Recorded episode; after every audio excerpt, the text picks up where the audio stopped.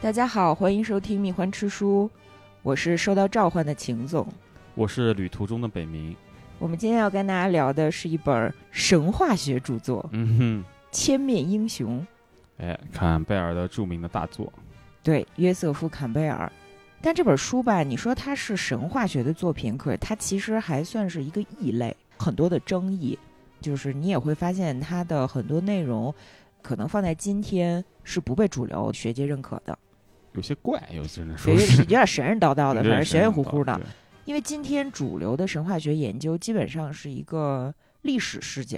对。但约瑟夫·坎贝尔他其实是偏比较神话学，就是跟精神分析、跟弗洛伊德、荣格他们这一挂就是死死挂钩的。对，写东西 也跟弗洛伊德、跟那是乔治·弗雷泽是差不多一个路数，都是开立宗派的大师，但是写的东西到今天看起来好像都有点神叨叨的，就就很多立论站不太住嘛，但是依然很好看。对，就是你不能把它当成是严谨的学术，你不能把它当成科学，对但是它是一种艺术。这些人他肯定是超于常人的洞察力，他看到的很多东西，你在刚听他说的时候吧，你觉得什么玩意儿啊，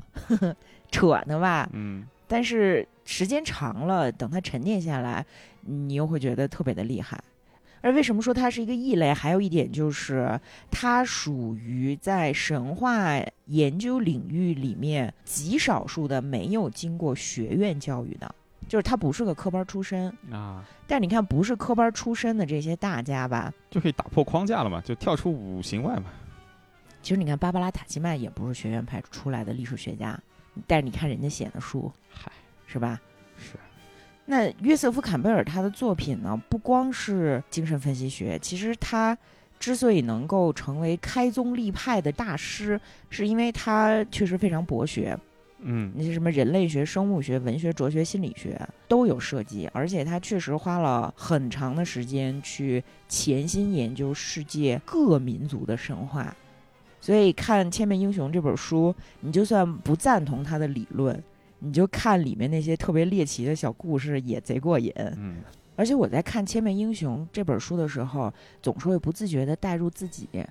这些英雄，这些神话里面的主角儿，他们所经历的英雄之旅，其实跟我们普通人是紧密贴合在一起的。神话就是一场外显的公共的梦，啊哈，而每个人的梦其实都是一场神话。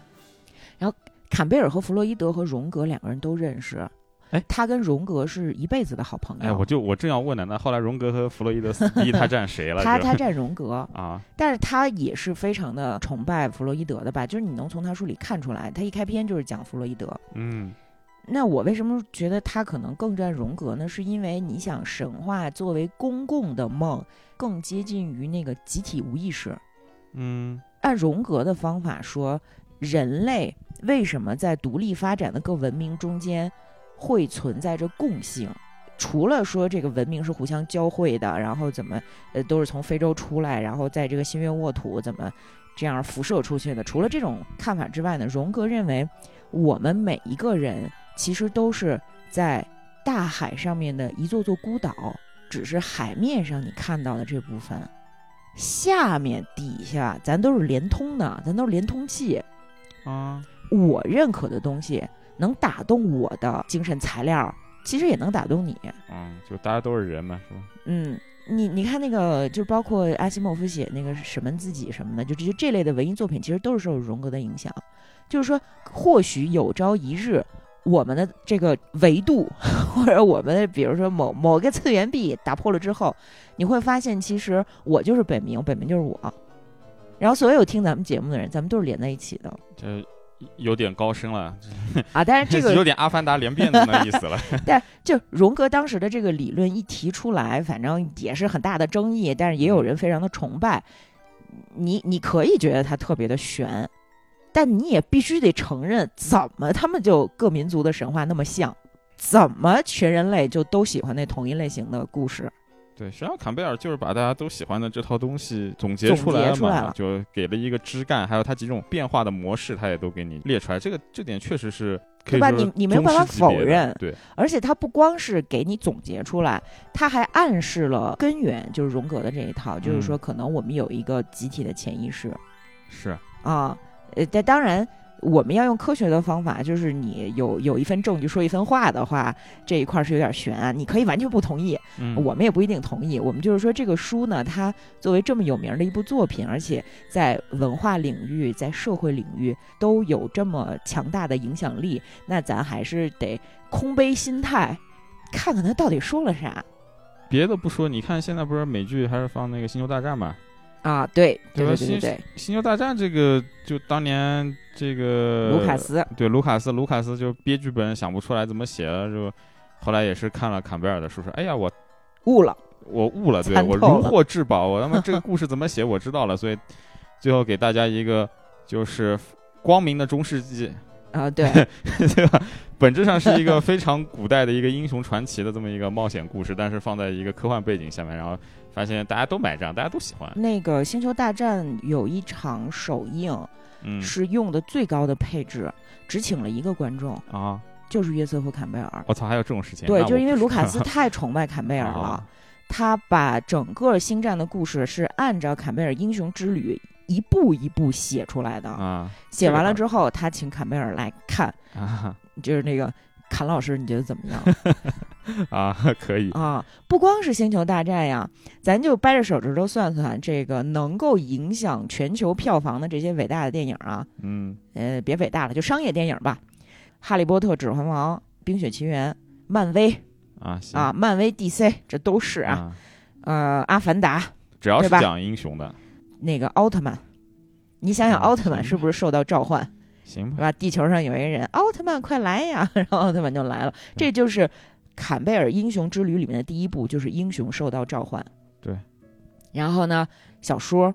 嗯、咱往近了说，《冰与火之歌》啊啊，《权力的游戏》，还有金庸。你看看金庸的那个人物，有一个算一个，全都是英雄之旅。是，这就是人类嗯创作文艺作品共性，哪怕没有看过坎贝尔，你也会发自内心对的，对，嗯就是下意识的就采用这种模式嘛。然后坎贝尔就是把这模式提炼出来。就昨天晚上我们聊天的时候，我是说，哎，那这这个模式其实我不是喜欢看高达嘛，啊，很对多高达作品高也达这也个是模式，对吧？啊就，是高达的重对生，，哪怕是这种机器人这种动画，就是说我我开一个大型机器人，我我如何表现它主题里面常出现一个重生，就是我头一台机甲打烂了或者怎么样的，要进行一个升级或者更换一台新的，这其实就特别明显的对应就是它这个叙事节点里面的一个英雄重生这么一个没错一个儿，部分嘛。包括咱的《西游记嗯，》，从石猴诞生到他被死去的老猴启发，到他学艺，学完艺之后被压在五指山下，嗯，全是英雄之旅里面的步 骤。猴子还重生了不止一次。哎，然后最典型的是什么呢？圣经，嗯，耶稣的故事，对，是不是？嗯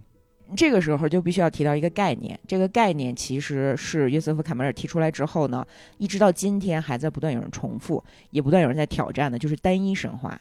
什么叫单一神话呢？特简单，古往今来的英雄在不同的民族和不同的时代，虽然有着不同的面孔，但是他们的成长都遵循着同样的模式。啊哈，全世界的神话故事拥有的共同原型儿叫单一神话。啊，这个怎么说呢？也有很多不同意见啊。对，这这个今天很多这个历史学家、神话研究者哎都不同意。对，这 我这里我可以嗯讲一个，举个小例子嘛。那就分析很多神话作品源头，你会发现它很多人物都遵循同一个模式嘛，还有里面嗯很多事件其实也是高度重合的。嗯，特别明显例子就是大洪水。哎，对，你看，就是西方有什么诺亚这个东西，哪怕是那个中东那些神话里面，也往往都是存在的。然后中国，我看有大禹治水什么这种东西，都是有一个水的泛滥在里面。但是这一点，你去看撒哈拉沙漠以南的非洲神话里面是没有的。嗯，这个东西就是很可能就是从人类学的角度你去考虑，就是说离开了非洲的那一支人类曾经遭遇过巨大的洪水水患，然后把这个共同记忆根植于内心之中，然后在不同的故事里面把它当做一个重要元素参加进去。但是逗留在非洲大陆上的那些人类，他当中就没有这一些东西。嗯，它也不需要对在大河流域去生存。对对，嗯这个东西就是约瑟夫·坎贝尔那个时代，大家都还相信人类的文化起源于埃及呢。啊，对吧说一下，约瑟夫·坎贝尔他的《千面英雄》是出版于一九四八年，哦，一九四八年。对，吧其实也没有很早啦啊也啊，那也蛮就是早共的共和国建立之前嘛。 对，咱那个去无存精，你嗯去理解它的核心就是嗯主角的成长模式，你这一点真的没法否否定人家的这那个是。总结能力对，嘛，这这对吧非常的非常的惊人呢。因为全世界的人都喜欢冒险故事，喜欢爱情故事，嗯，你就找不出任何一个文明是不喜欢这种对，东西。 然后他他就是把这些故事全都是拔出了骨干，然后成了好莱坞创作圣经嘛。那咱简单说一下他的这个英雄之旅都有哪些步骤吧。好啊，英雄之旅大概有三步，嗯，第一个是启程，第二个是启蒙，第三个是归来。这三个大部分里面呢，还分更细的一些小的步骤，嗯比如说启程，英雄就要先经历召唤。召唤呢，它可以是一种很积极的、很正面的召唤，就像亚瑟王遇到了湖中仙女，嗯啊，但是它也有可能是一种很偶然的一个失误，比如说什么呢？青蛙王子，主人公是一个小女孩儿，是个公主，对吧？嗯这个公主她是怎么样遇到青蛙的呢？她是在玩儿自己的一个小金球儿，然后这小金球儿失手掉到了井里， 啊小金球儿失手掉到井里这个失误，它也可以是一个召唤。嗯接下来呢，英雄要选择是否接受召唤。哎，你我想他特别明显，是否选择接受 召唤？Neo 那个《黑客帝国》哎哎给你两个药，你 选呀。哎， 你你是选这个蓝色小药丸儿，对，还是选择这个红色小药丸儿，嗯是吧？你看这不就卡上了吗？就是对就是召唤。比如说《水浒传》里面的英雄，绝大部分都是先拒绝召唤的。嗯那拒绝召唤之后，英雄要接受进一步的刺激，这个刺激可以是啊，还是正面的，也可以是更加负面的。嗯比如说我杀你的家人，比如说你遭遇了劫难，不得不上路，啊，我蝙逼迫你上路，蝙蝠侠了，这个对吧 家人死光光。哎，就是你可以拒绝召唤嗯。那么拒绝召唤，如果你拒绝的很彻底，你的故事到此结束了，嗯也不是没有这样的神话。特别典型的一个例子是什么呢？啊，太阳神阿波罗追求达芙妮，达芙妮说：“臭男人，离开我，滚开，我不要跟你好。”然后两个人在追逐的过程中，达芙妮恳请自己的父亲施法剥夺其美貌，然后嗯她就变成了月桂树。嗯这就是拒绝召唤。《千面英雄》的这本书里面呢，把这种拒绝召唤，相当于是给一个定义吧，就是说，是这个女孩拒绝成长，嗯拒绝摆脱父母的保护，进入到一个更可怕、更黑暗的世界里。啊哈，她要保持童真，她要保持处子的身份。当然，这是一个很臭不要脸的耍流氓的故事啊，嗯咱不不支持这种这个死缠烂打的行为，但是呢，在古典神话里面，或者说在人类最根本的欲望当中，阿波罗作为男性已经是顶配了吧？哎对，但是我拒绝你的召唤。到这儿呢，就是达芬妮的故事结束了，她的英雄之旅到此戛然而止。但同样是拒绝召唤，有一些英雄他就有第二次机会，嗯比如说《水浒传》里面的绝大部分英雄都是我拒绝，我拒绝，但是最后还是逼上梁山了嘛。《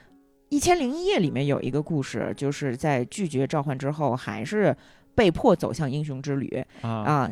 它也是一个逼婚的故事，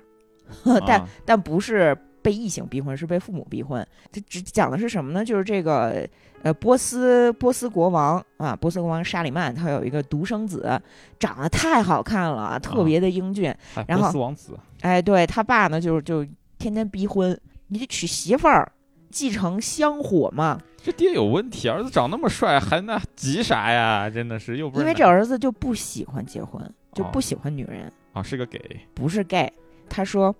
我的灵魂里面就不喜欢女人，因为我从很多书上啊读到过，女人是诡计多端而且不忠诚的。所以我这话就撂这儿吧，爸爸，我永远不会结婚啊 啊，！国王听了就眼前一黑，就充觉满得了悲伤。对 对，儿子虽然很帅，但是很傻，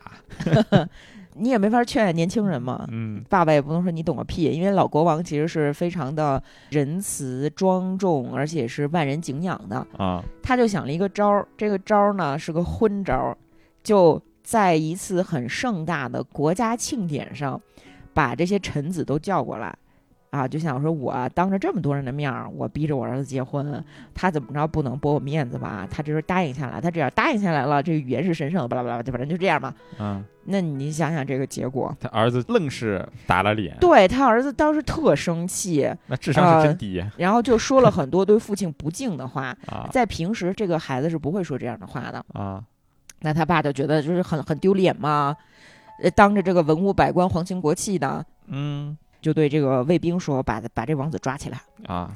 把他给我关在废旧的城堡大厅里面嗯啊！什么时候回心转意了，什么时候给他放出来。”嗯王子呢也很自责嘛，因为对爸爸那么的不恭敬、不尊重，让爸爸非常的丢脸，他也很嗯懊悔，然后一直懊悔，当时就睡着了。与此同时，在遥远的中国啊有这么一个小王国，你你别管它是真的假的吧，反正叫枷锁。啊这个枷锁国王的独生女小公主，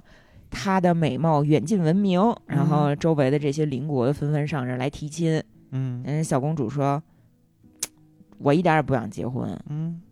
我以后那就是统治男人的女王。啊！他们你都现配不在上要我对你现在要找一个男人给我当丈夫来支配我啊啊，那不行，那、我不愿意啊。所以不管这些来提亲的王公贵族送了什么奇珍异宝啊，然后是长得多么帅气、多么英武啊，呃，嗯小公主就是不要不要不要，然后也她她爸就生气了，就把她关关到了到废旧的城堡里了哎就关到了废旧的城堡里。啊！你看，现在就是男主人公和女主人公都拒绝了召唤。嗯而且他们之间还隔着亚洲的大陆。嗯，故事里你肯定知道他俩命中注定是要在一起的嘛，对啊，那你就会等待奇迹的发生。这个时候，他们俩虽然拒绝了召唤，但是故事还会进一步的发展。啊对，这就是坎贝尔他提出说，英雄之旅，他们要拒绝召唤。这个时候，我们就要回到英雄启程这一部分的第三步，就叫超自然的援助。主人公他一定会得到一些神灵的帮助，或者是巫婆啊，或者是这个小蚂蚁呀、什啊么小狗啊，啊，或啊者是海德薇送信来了哎，比如咱们《一千零一夜》里的这个故事，就这阿扎曼王子和中国公主他们俩之间嗯有一个超自然的力量出现了，帮助他们俩最后见了面。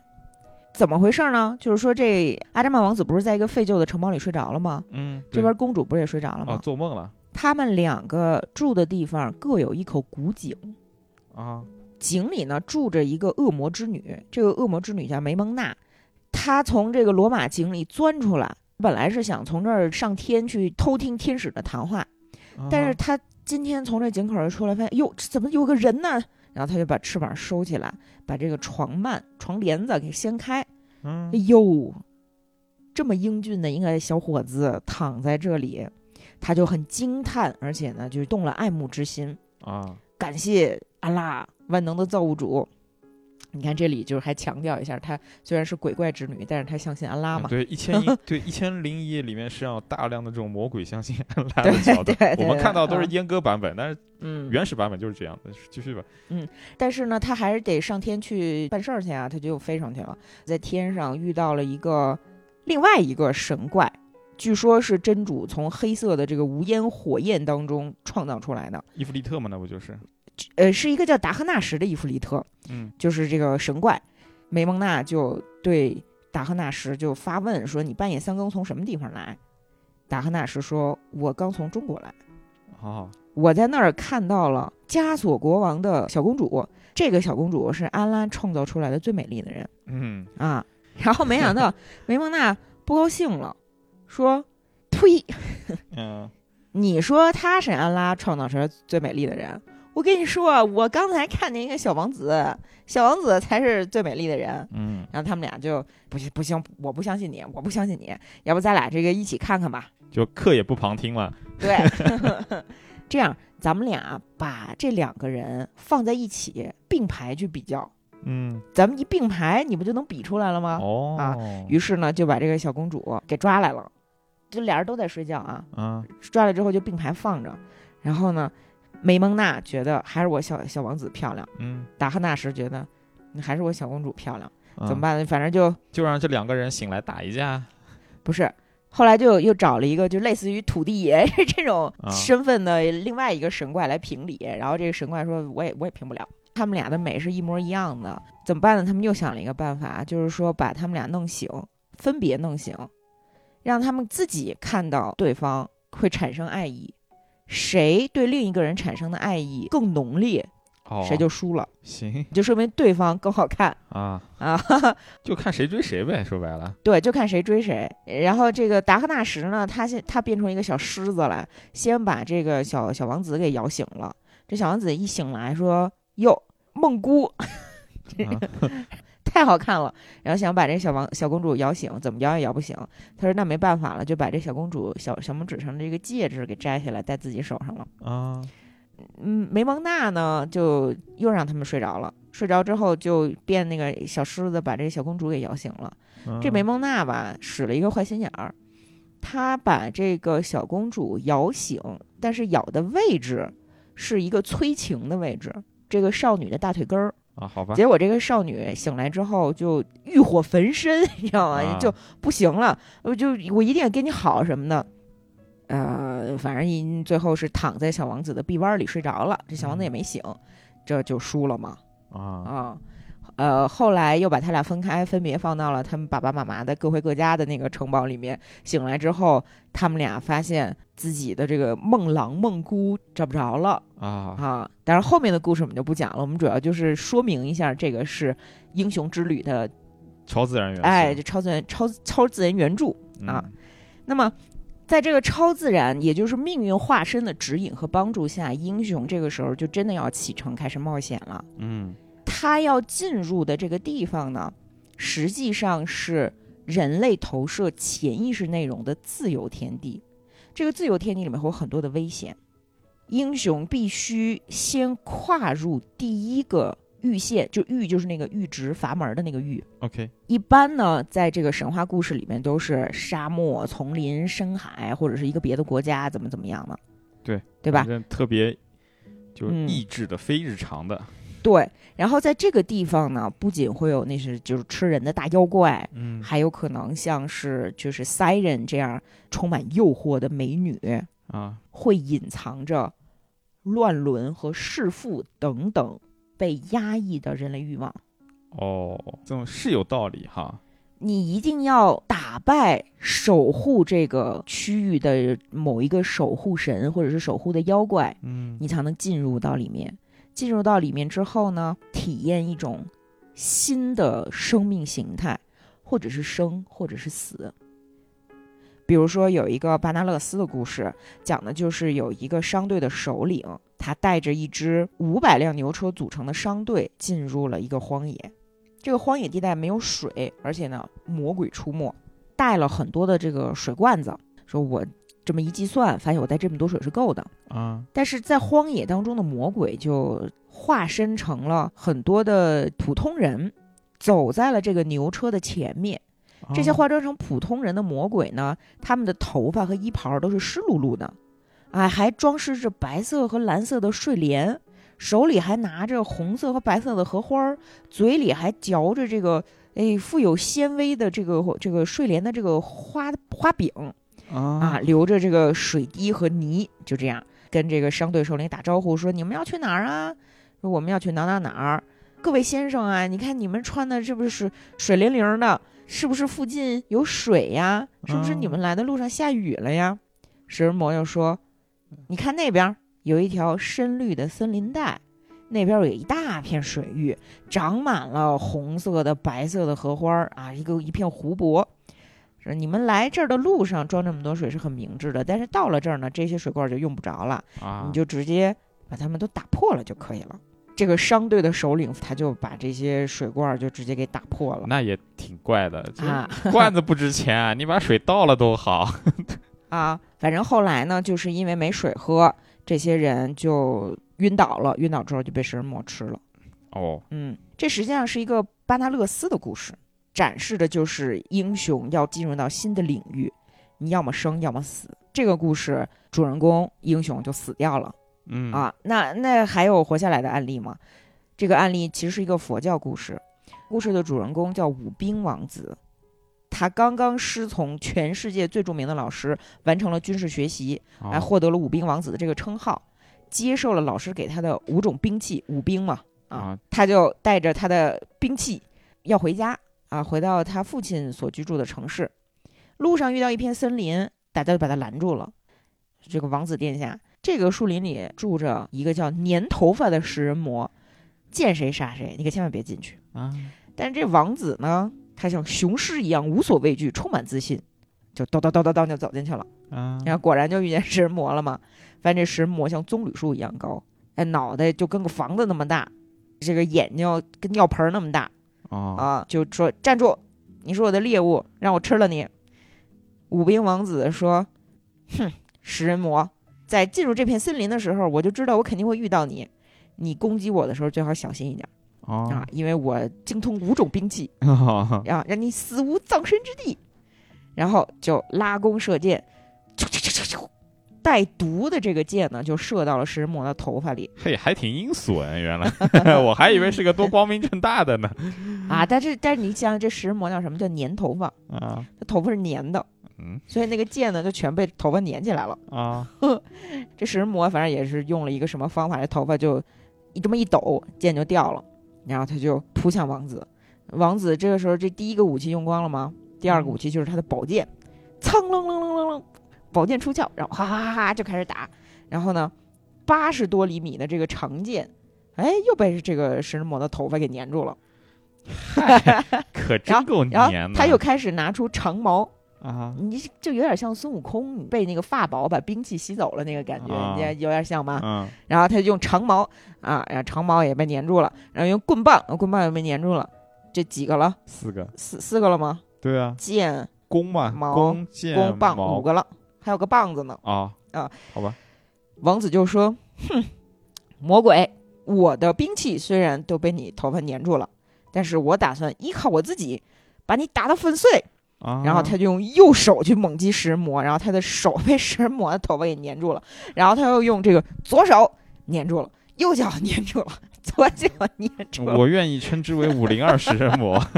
然后王子说：“我用我的头撞你，把你打得我满地找牙。” 嗯然后用头去撞食人魔，也被粘住了。攻击了五次带兵器的被粘住了，然后呢，拳脚功夫五次 被粘住了。他等于说整个人就掉在了食人魔的身上。嗯但是尽管如此，王子一点也不害怕，不屈不挠，导致这个食人魔心想说：“哟，这人，人中之雄狮，不是一般人。他被像我这么恐怖的食人魔抓住了，竟然没有害怕到发抖。啊我是从来没有遇到过可以和他相比的人。”就问他说：“这个年轻人，你为什么不害怕呀？嗯为什么死亡的恐惧没有吓退你？石魔，我为什么应该害怕？有生就必有死，而且我告诉你啊，我的肚子里藏着一个可以被当做武器的雷电。如果你吃我，雷电会把你的内脏炸成碎片，这样我们就同归于尽了。这就是我为什么不害怕的原因。啊这个其实熟悉佛教故事的人就应该知道，这个年轻人实际上是未来佛早期的一个化身。啊他说的雷电呢，是他的智慧啊是他的知识。 你看，等于说王子在进入森林的这个遇线的时候，他通过了考验，以他无坚不摧的精神力量，这种觉悟啊，战胜了食人魔啊！啊！就不管他是不是这没是不没是吗，战胜，这不是还粘着呢吗？那食人魔后来被他渡了嘛，哦，食啊人食人魔魔被觉他得渡了那我不能吃你，不然你要把我肚子炸碎就把你放 了 主要是被他感动了啊！主要主要是因为这个年轻人他不害怕。嗯那么雷电实际上是佛教传统形象当中的一个象征物，一一个符号。藏传佛教里面不是有那个什么金刚总持嘛？ 啊本初佛，他的意思就是持有金刚雷电的佛啊！金刚哎杵原来就是雷电的意思嘛？啊啊，就是精神力量。其实你看其他的神话里面，雷电也都是巨大的力量，不光是武力，你还得是威严、智慧。天上打下来的力量又那么大，嗯，而且在这个故事里面，粘头发实际嗯上是世界的象征，它象征的五感，就是你的五个感官把我们与世界粘在一起，你的身体的器官没有办法使我们摆脱这个世界。所以，当未来的佛不再被他的身体和他的这些名声，就这五种兵器啊所保护，他只能诉诸那种看不见的第六种武器，粘头发的这个世界的象征就被他征服了。哦，哦，还有这种解读啊，然后象征性的这种恶魔的力量就被消除了，就被他渡了嘛。啊？石魔就变成了接受供奉的精灵，并且传颂这个年轻人的故 事，哦，头发还这么粘吗？那就梳起来呗。啊，一旦你通过了这个神秘的阈限，经受住了考验，嗯那么英雄接下来会进入到重生之地。啊，坎贝尔称之为“鲸鱼之父”，鲸鱼大鲸鱼的肚子。你仔细想一下，是不是很多英雄都曾经进入过别人的肚子，或者是类似于某一个动物肚子的狭小空间？你孙悟空是不是进过那个铁扇公主的肚子，啊，这孙悟空进过的可多呢，进过炉子，进过肚子， 对 吧？哎，进过炉子，这个是特别好的一个鲸鱼之父。嗯，嗯、你看，你看圣圣经里面那个，就那个叫什么约伯吧，哦，约拿对吧？嗯也是进进于肚子。你看《木偶奇遇记》，啊对，包括白令海峡的爱斯基摩人，他们有一个特别喜欢的神话英雄，就是恶作剧之神乌鸦。这乌鸦的故事，我之前在那个短视频里给你讲过，你记得吗？对对，我啊记得嗯，渡鸦实际上是对，被吞到的这个巨物的肚子，它实际上是一种未知的事物，它自己是搞不明白的。而且这种被吞进去，在一个狭小幽闭的空间里面待着，按照坎贝尔的说法，呃，或者按照弗洛伊德的理论呢，他在模拟子宫，啊，因为你要重生。大家想一下，就是绝大部分神话或者是童话故事，它的发生场景都是在茂密的森林，有泉水嗯啊，这个很黑暗。你想一下，是不是就在模拟分娩？ 所有的英雄诞生的时候，其实都是在模拟分娩的过程，在模拟一个人的人之初，啊，虽然这么说也有道理啊，一种说法。对，但我啊觉得很可能是另外一个原因是。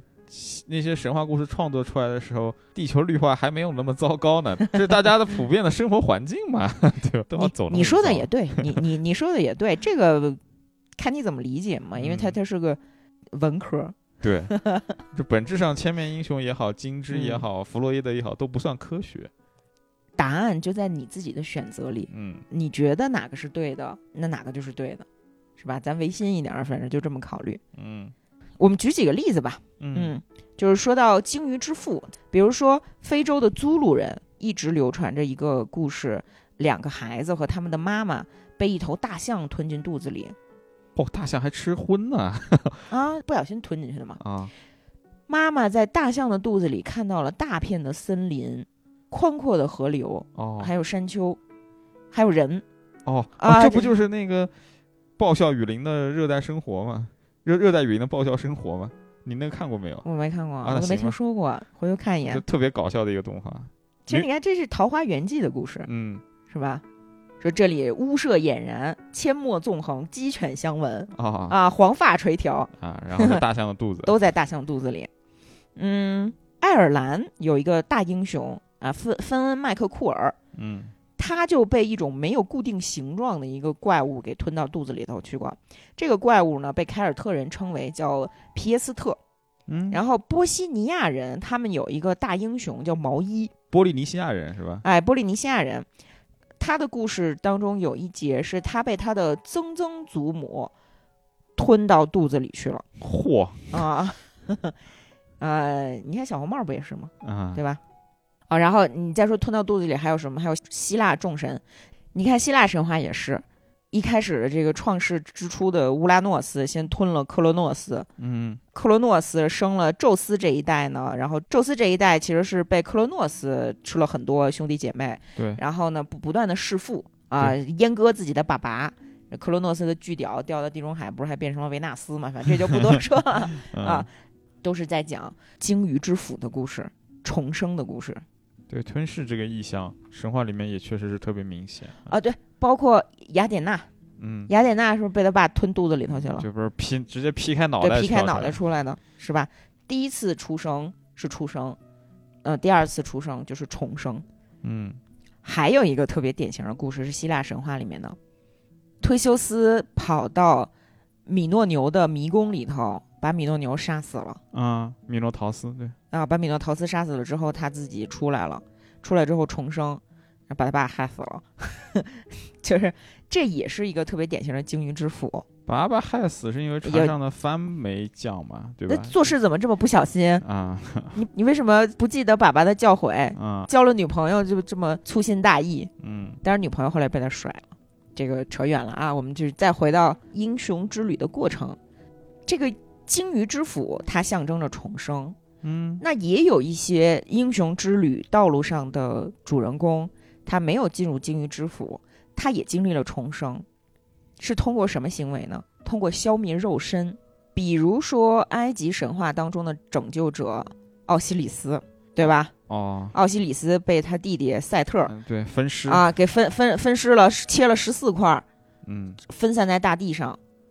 还有什么呢？还有咱的小哪吒，少年英雄小哪吒，啊对吧？剔肉还母，剔骨还父。啊，我想到还有是死后也特别能打。孙悟空，哦我是说那个鸟山明那个孙悟空哦，其实，在全世界都有英雄把自己的肉割下来嗯给别人这样的神秘仪式，包括耶稣基督，啊，吃圣饼那个喝红酒，其实就是对，喝他的就血，是吃他的吃他肉的肉嘛，对，在弗弗里吉亚也有一个神是被钉在十字架上又复活的，叫阿提斯。嗯每年三月二十二号，大家会把一棵松树砍下来，放到他们的母神的神殿里面，然后用这个羊毛布条裹起来，就模仿尸体。第二天，大家就举举办一些仪式，大祭司会从自己的胳膊上抽血作为祭品，哦，因为失血嘛，他就那个就啊晕晕乎乎的，就会再用刀。当他沉迷在狂喜里的时候，他会用刀在身体上划开那种大长口子，把血溅在这棵树上。简直是邪教 仪式，还有更邪的呢，嗯会阉割自己，然后晕过去。哦，包括我们刚才提到的那个米米米诺陶啊、嗯米诺陶是怎么出来的？是怎么诞生的？是因为那个麦诺斯的国王没有把那个特漂亮的大白牛按照约定献祭给波塞冬，波塞冬生气了，让那个大白牛迷惑了他老婆，然后他老婆不是让那个戴达洛斯做了一个那个母牛的一个木头套子，他钻进去， 然后就怀上了大白牛的种，然后才生下的米诺陶斯嘛。金枝的作者弗雷泽指出说，这个把公牛献祭给波塞冬的这个做法呢，是更古老的弑君仪式的一个变形。啊，是什么意思呢？就是说，在希腊，国王的命运一般都是要在八年之后重新确定。对，这是乔治·弗雷泽一个最经典的一个说法嘛，就相当于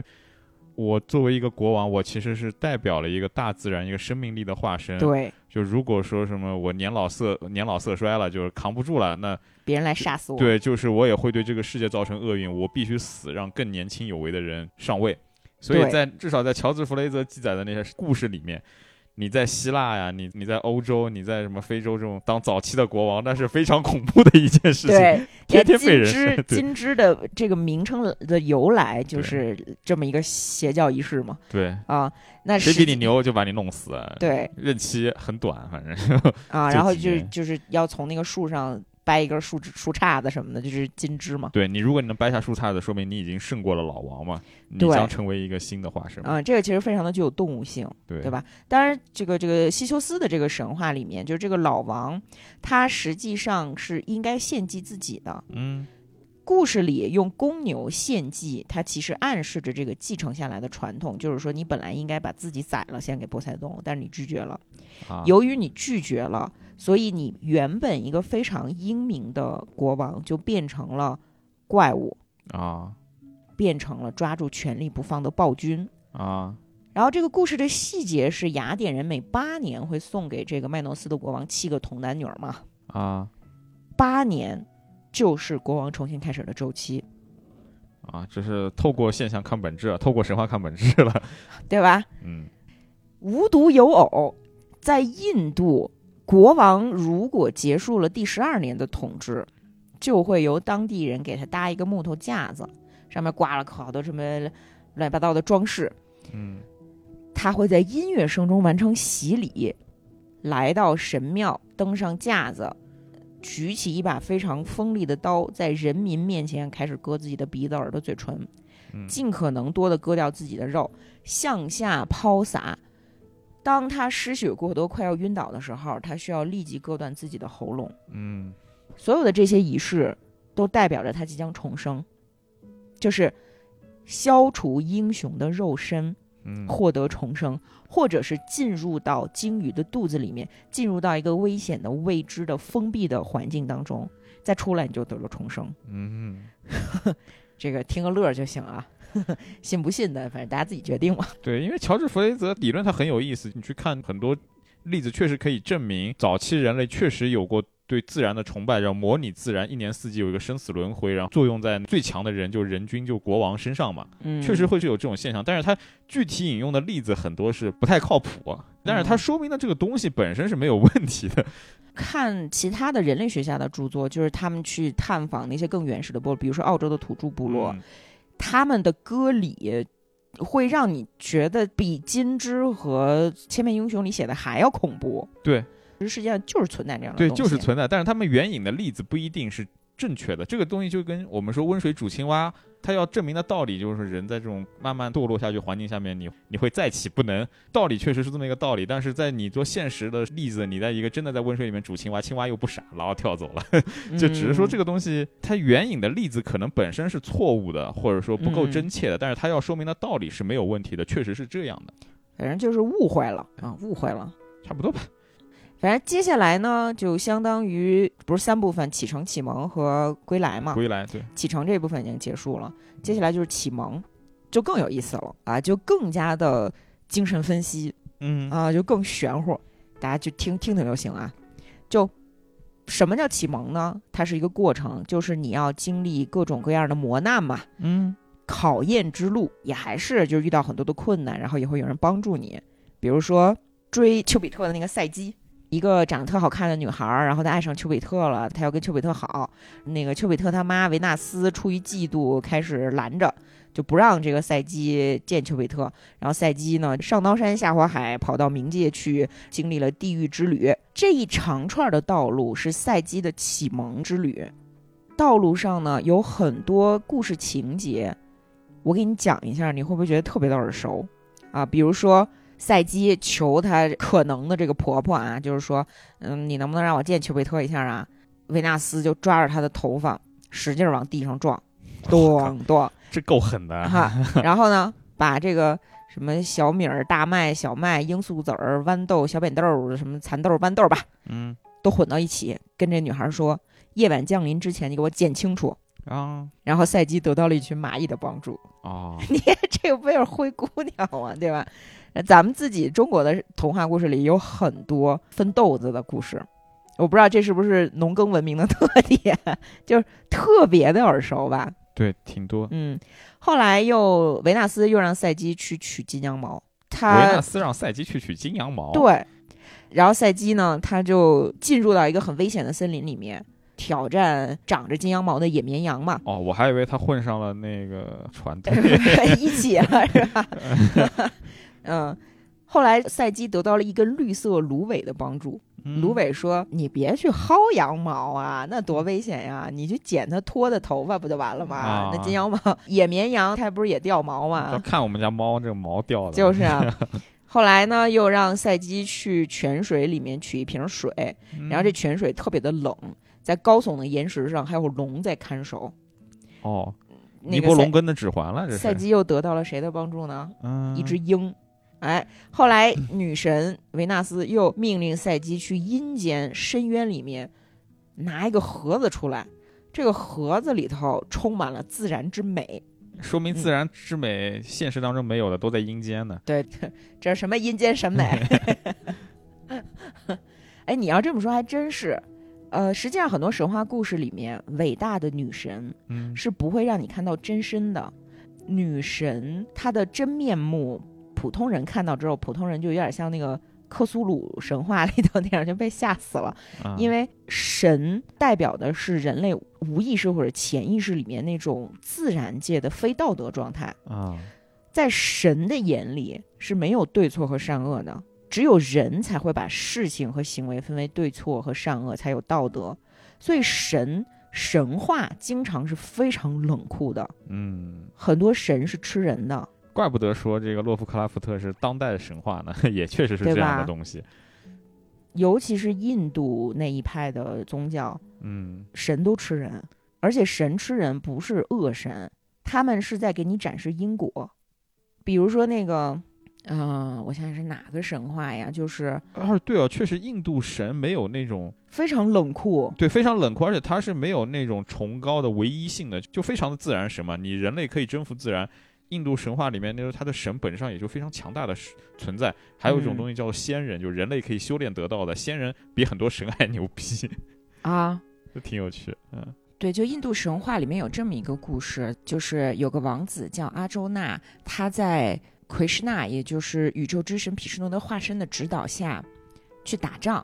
发动战争，嗯成为战神。然后他一看对方，对面都是我的亲戚呀、都是我亲戚朋友啊，我为什么要杀死他们呢？啊嗯所以我决定就不打这个仗了。这个时候，神呢就对他说：“你不要这样想，我来给你看一下真实的世界是什么样的。”然后就给他看了一下幻象破除之后，排除了时间这个元素之后的永恒世界，就是这个神把所有人都吃了。哦， 所以神就对这个即将成为战神的年轻人说：“你去替我杀死那些已经已死之人，成就你战神的身份。不管你杀不杀死他们，我都要吃了他们。哦，”神话其实挺和人类的那种残暴，我们基因里面的那种暴力因素紧密结合的东西对吧。叫我就是我就反了，我干 神了就。嗯，他其实是想点透你，就是有点像告诉你世俗红尘里面的这一切都是幻想。 嗯嗯，也没有对错，也没有苦厄，也没有因果，就是你就直接你就涅槃，你就渡了吧，就这种感觉。嗯，哎、刚才说为什么说到这儿啊？就总之，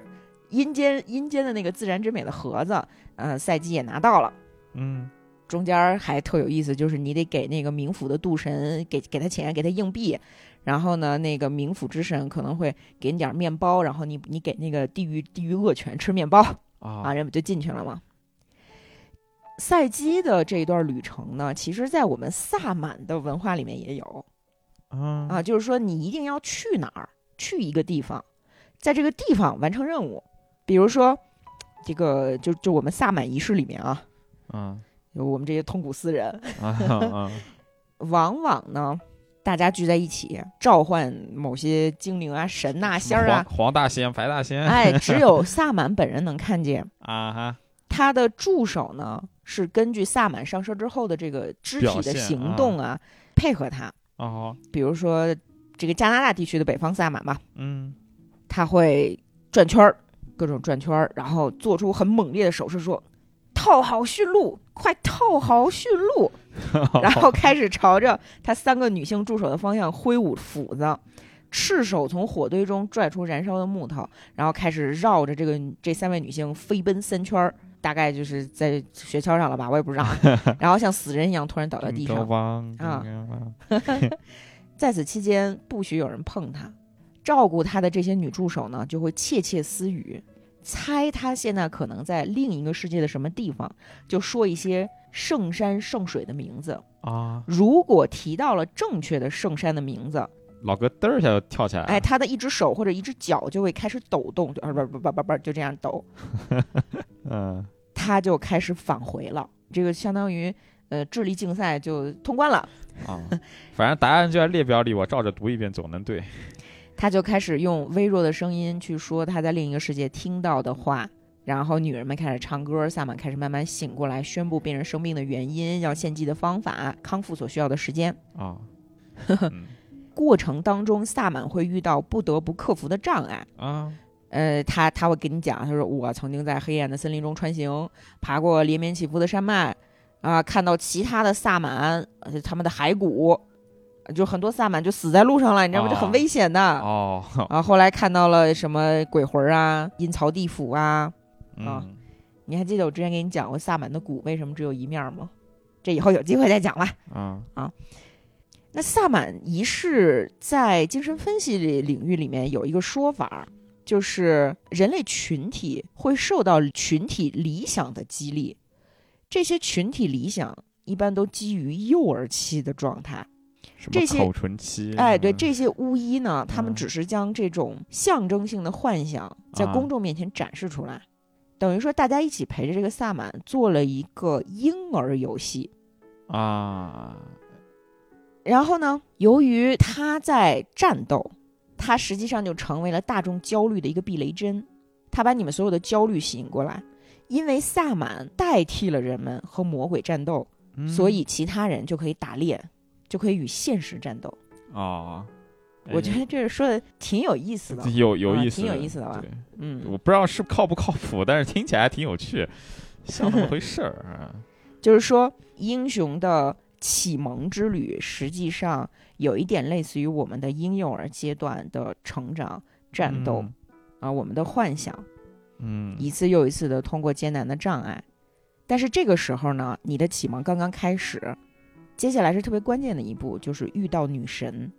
这个女神她是你的母亲，是你的姐妹，是你的情人，任何能带来快乐的事物，能带来安全感的事物，啊哈，都预示着这个女神的存在。嗯，一般来讲，冒险的最后阶段都会体现为和女神的秘密婚姻。但是呢，这个女神她也可能是非常危险的，她会带给你很多的启发，但是她也有可能会吞噬你有点不知道， 你举几个例子？啊。其实你看，很多屠龙王子都是救公主嘛。呃，比如说爱尔兰西部流传着一个荒岛王子和火警夫人的故事。啊，嗯，就是反正就是说，这个荒岛王子他必须要从燃烧的仙井中取出三瓶水，然后反正得到召唤，启程上路，得到超自然的一个老妇女的帮助，进入到未知的域线，克服了很多的困难，啊进入到了城堡。啊！对，我还以为火警女王，我还以为五啊五啊，不是，是有一个燃烧的一个一口井，啊、 就火警女王， 感觉很没有用，说这个女王。 荒荒岛王子进入到这个巨大的城堡里面之后呢，城堡里面也是有什么大鲸鱼、大鳗鱼、各种野兽啊，啊很魔幻。嗯然后他看到了一个他见过的最美丽的女子躺在沙发上，啊，他就说：“哎呀，我也不是那种好色之徒啊，我跟你也没什么可说的。”他又去另一个房间，然后看另一个房间也有一个特漂亮的姑娘，然后他又换了一个房间，一共看了十二个房间，每个房间里的姑娘都比前一个更漂亮。精灵十二钗啊那到了第第十三个了啊，啊，到了第十三个，打开门。哇塞，有一个比前面十二个女的加在一起还要漂亮的一个女的，哦，这个就是火警女王。啊，他躺的那个地方，啊，就是他正在睡觉，他他躺那个地方旁边就是燃烧的仙井啊。王子说：“哎，我有点累了，要不我在这儿休息一会儿吧。”啊，然后他就躺到了火警女王的身边。五啊五啊， 要报警了。嗯，你你有没有发现，在童话故事和神话故事里面，沉睡的女子是经常出现的，睡美人儿，嗯，呃，包括白雪公主，对，啊，因为咱们中国有这个儒儒家传统，像这种这个没羞没臊的事儿，咱们基本上就从历史上剔除出去了。啊因为之前有没有呢，咱是不知道的，反正它是不为我们所认可的，对对，但因为上古是神话，中国上古神话，基本上已经破碎掉了对嘛。对，啊就毁灭了嘛。但是你记不记得《三言二拍》里面有这个卖油郎和花魁的故事？嗯，卖油郎干什么了？是不是守在花魁旁边？花魁跟那儿睡觉，好嘛，对吧？所以咱们中国文化里面，虽然不是在神话里，但中国文化里面是不缺少这个元素的嗯啊。为什么这个漂亮的女孩子一定要睡觉？一定要在深沉的睡梦中？肯定心理学解释又跟性相关。呃，也不光是性，就是说它暗示着这个女神她是和睡梦有关的。啊它是和我们一定要沉到你的潜意识里面有关的。嗯，这个里面就有一个俄狄浦斯情节是要被压抑的，只有他睡着了，他的意向被扭曲了，比较好处理。啊，你就可以上下其手，为为所欲为，是吧？呃，这个理论，嗯，反正你你爱信不信吧，嗯信不信嗯？因为这个特至别少的可以自圆特别的其弗洛说伊德啊，嗯啊对不是太特别的太利比弗洛伊多德嘛了，对对吧？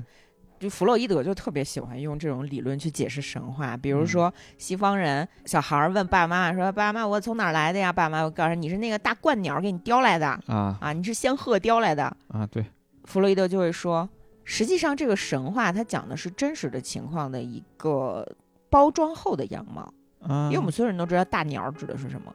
哦啊，好嘛啊，然后但是小朋友他无法理解，他就会认为大人在欺骗自己，啊，但实际上大人呢是跟你说了实话，就是你是哦你,、你爸爸的大鸟儿 带来的，哦哦， 那还有一个方法就是你是垃圾堆里捡来的，不想生你，其实意外怀孕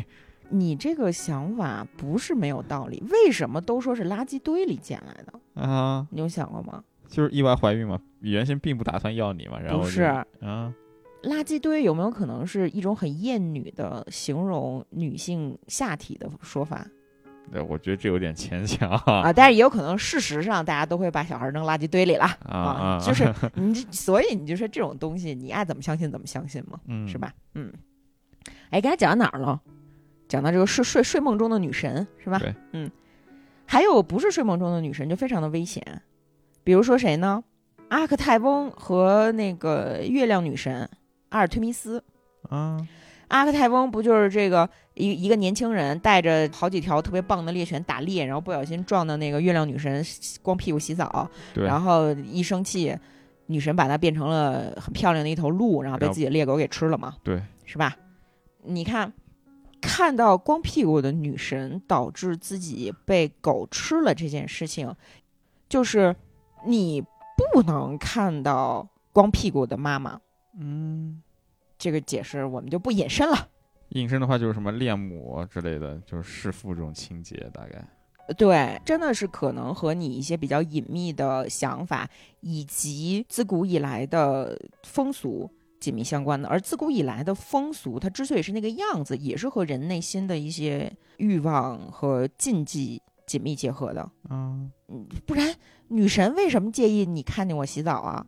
阿尔忒弥斯当然是一个童对啊真女神对了、啊，你看一眼，嗯就中国很多神话，你看一眼女神或者仙女洗澡，然后就娶回家 了，凭什么？啊，对啊，是吧 For 嗯 what？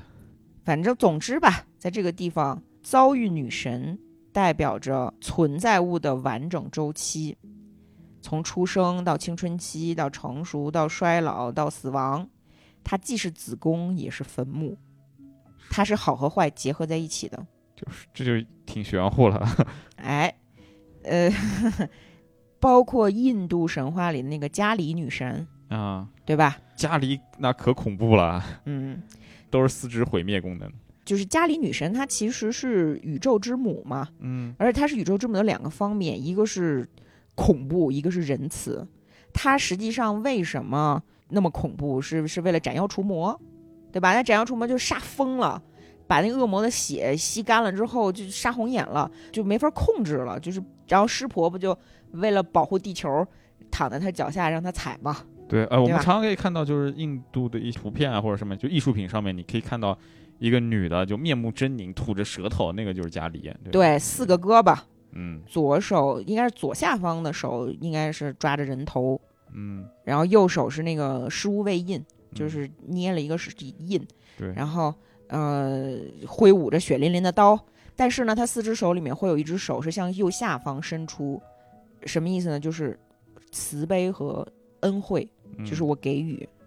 戴的项链儿是跟沙僧似的，对，全是啊人全人头全是人头，对吧 人骷髅头。啊、而而还得伸出长舌头来，不对是我长刚舌妇的意思。啊我刚刚不是说了，就是那长舌头。对对对对对啊，那个长舌头主要是用来吸血的。嗯，因为他要杀掉的那个魔鬼，他的他的血液只要滴到地上，就会诞生，就跟富江似的，就就会诞生新的一个魔鬼，所以他必须先把那个魔鬼的血给吸干净，啊，所以他一直伸着舌头吸血。就这个女神啊，曾经是展现过自己的真身。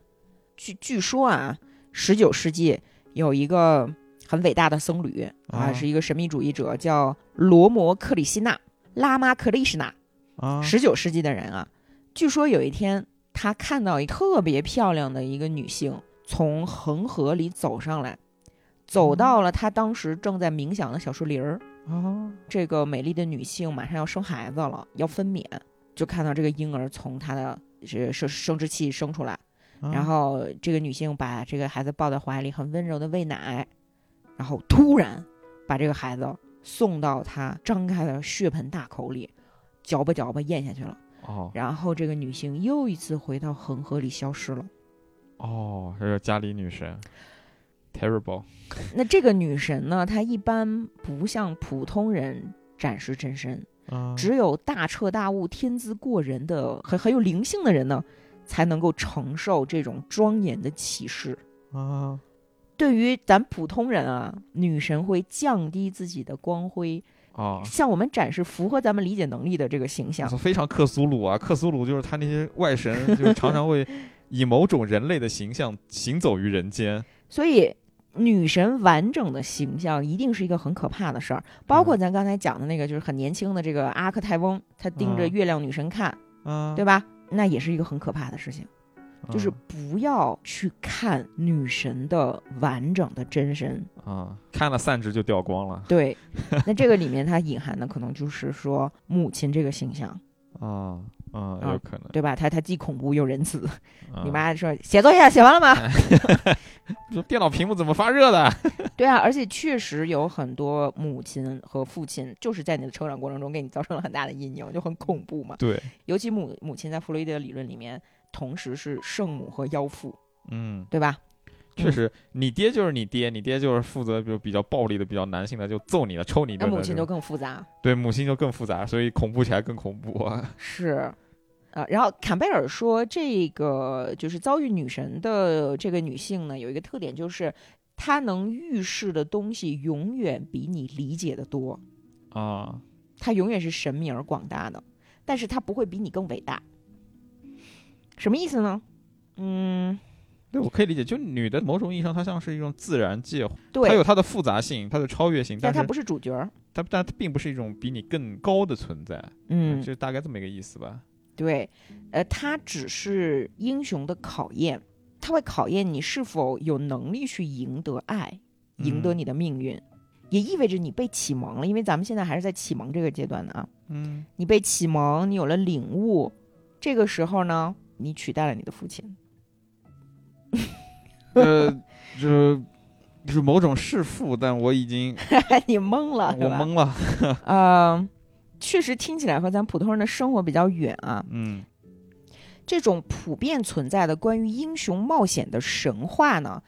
它其实可以被理解成是男人和女人的普遍模式。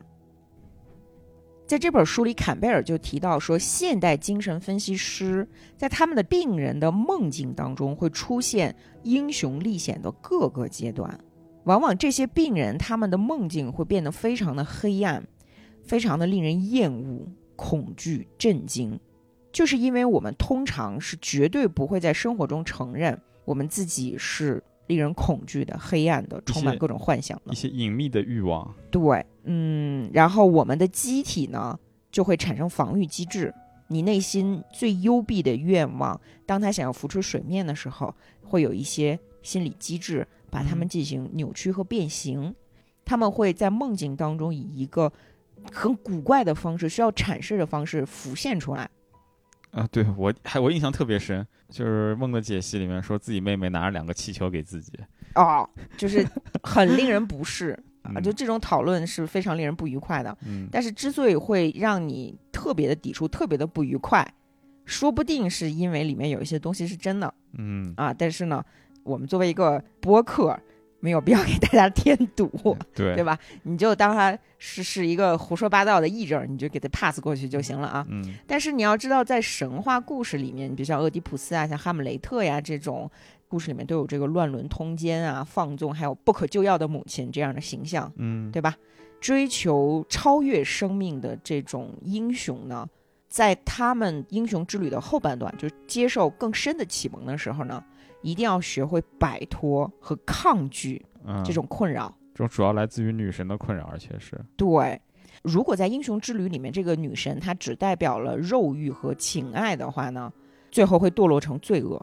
啊，所以这个英雄呢，他要摆脱这种诱惑，他要超越。哎，确实啊，很多神话里面都是有个女神向你示好求爱，但你作为一个英雄，你必须要把它摆脱掉。奥德赛吗？呃就奥德赛是其中一个特别明显的例子，还有一个就是吉尔加美什。吉尔加美什就是他得到了女神伊什塔的喜爱，嗯，但女神伊什塔追他，人家就就不从。然后后来很多一系列冒险就是因为女神复仇引起的。哎，对，你看《西游记》是特别典型的。咱就先不说那什么，啊，玉帝哥哥，咱先不说这个唐僧和这个女儿国，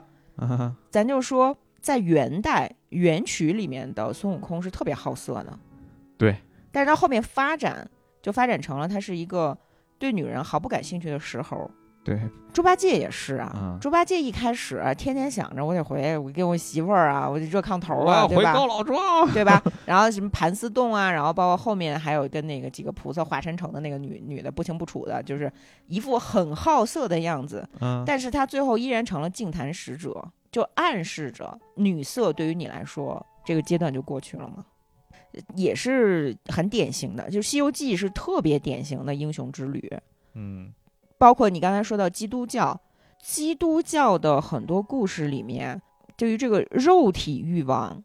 是就打压到你都觉得神经病的程度。嗯，比如说圣彼得的女儿佩德罗尼娜佩佩德罗尼拉嗯，特别的漂亮，于是圣彼得就认为说，我女儿应该生病发烧，才能得到上帝的恩准。哦，所以有一天，那个圣彼得的门徒就问他说：“Peter，你能治愈所有的疾病，为什么你不把你女儿的病治好呢嗯，？”这个 Peter 就说：“因为我对我这个美丽女儿现在的状况是很满意的，不是我没有能力治她。我给你表演一个啊，说这个女儿起来，给叔叔们倒水啊，啊给我们倒酒。”然后年轻的女孩病一下就好了，开始下床伺候他们。服侍完之后，他爸爸就说：“佩德罗尼拉，